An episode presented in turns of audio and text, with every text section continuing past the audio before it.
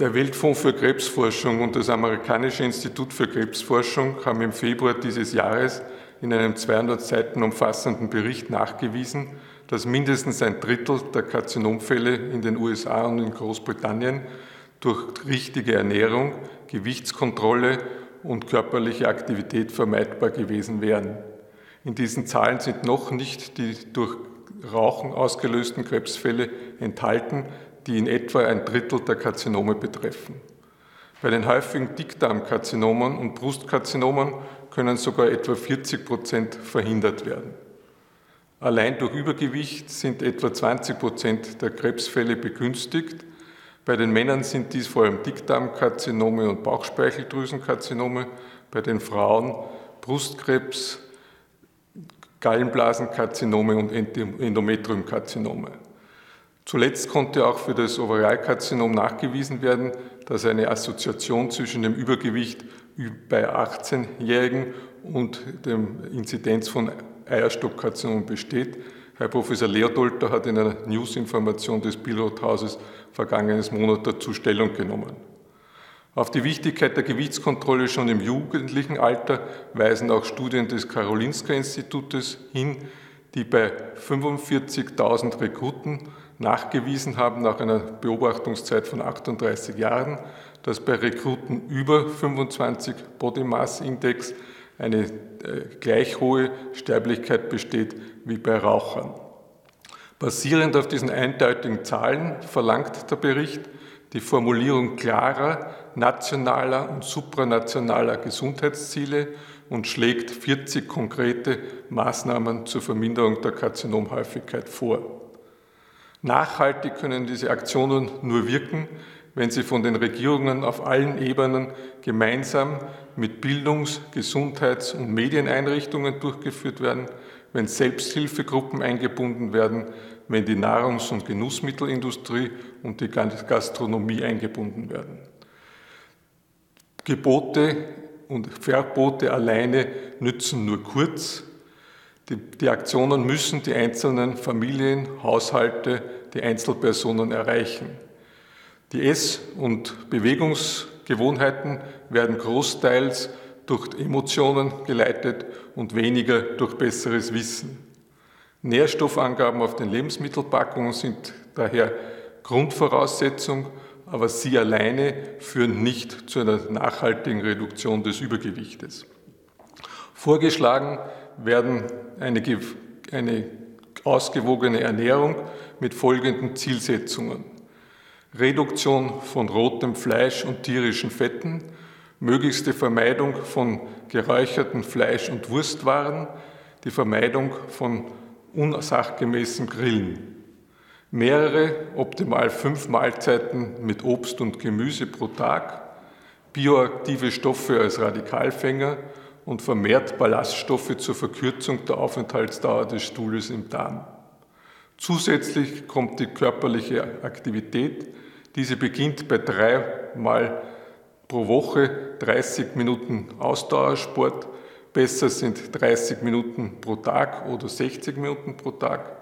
Das Karolinska Institut konnte nachweisen, dass allein mit 60 Minuten Bewegung pro Tag in fünf Jahren das Tumorrisiko um 16 Prozent und schon bei einer halben Stunde pro Tag die Inzidenz an einem Karzinom zu sterben um 33 Prozent reduziert werden konnten.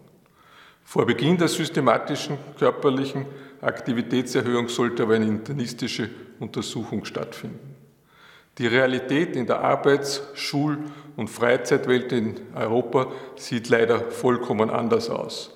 Für die nächsten fünf Jahre wird eine Zunahme der Prävalenz des Übergewichtes um ca. 2,3 Prozent erwartet. Deshalb warnt der Bericht mit großer Entschiedenheit davor, dass die, der derzeitige zunehmende Lebensstandard in vielen Teilen der Welt die besprochenen Risikofaktoren deutlich erhöht. Die 23 weltweit anerkannten Experten schlagen daher die Festlegung konkreter Gesundheitsziele vor.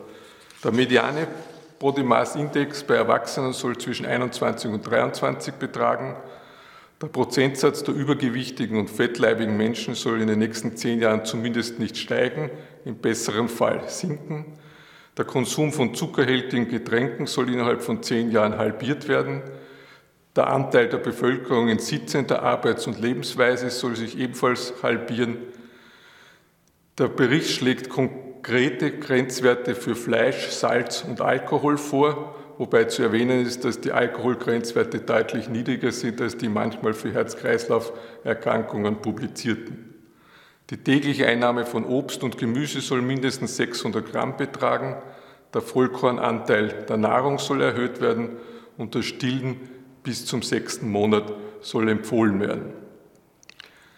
An konkreten Einzelmaßnahmen schlagt der Bericht vor, Schulen und Arbeitsplätze, an Schulen und Arbeitsplätzen gesunde Ernährung zur Verfügung stellen, Vermeidung von Automaten mit ungesunder Ernährung, öffentliche Förderung für Informationen und Schulungen über gesunde Ernährung, keine kommerzielle, direkt an Kinder gerichtete Werbung, eine strikte Trennung von Berichterstattung und Werbung über, über Ernährung, eine neue Formulierung von gesunden, Trink, äh, von gesunden Getränken und Speisen, eine Förderung der körperlichen Aktivität an Schulen, Arbeitsplätzen, aber auch an den Wohnorten und die Regierungen sollen ausgedehnte Geh- und Radwege vorschreiben.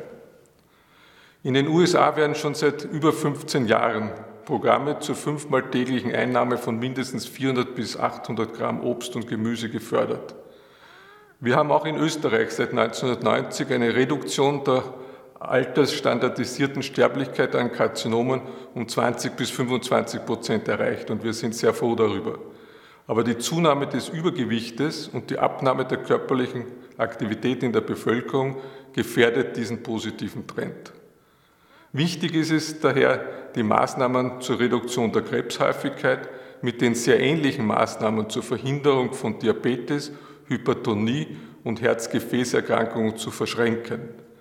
Auf diese Weise kann auch ein nachhaltiger Beitrag zur Verminderung des Anstieges der Gesundheitskosten in Österreich erwartet werden.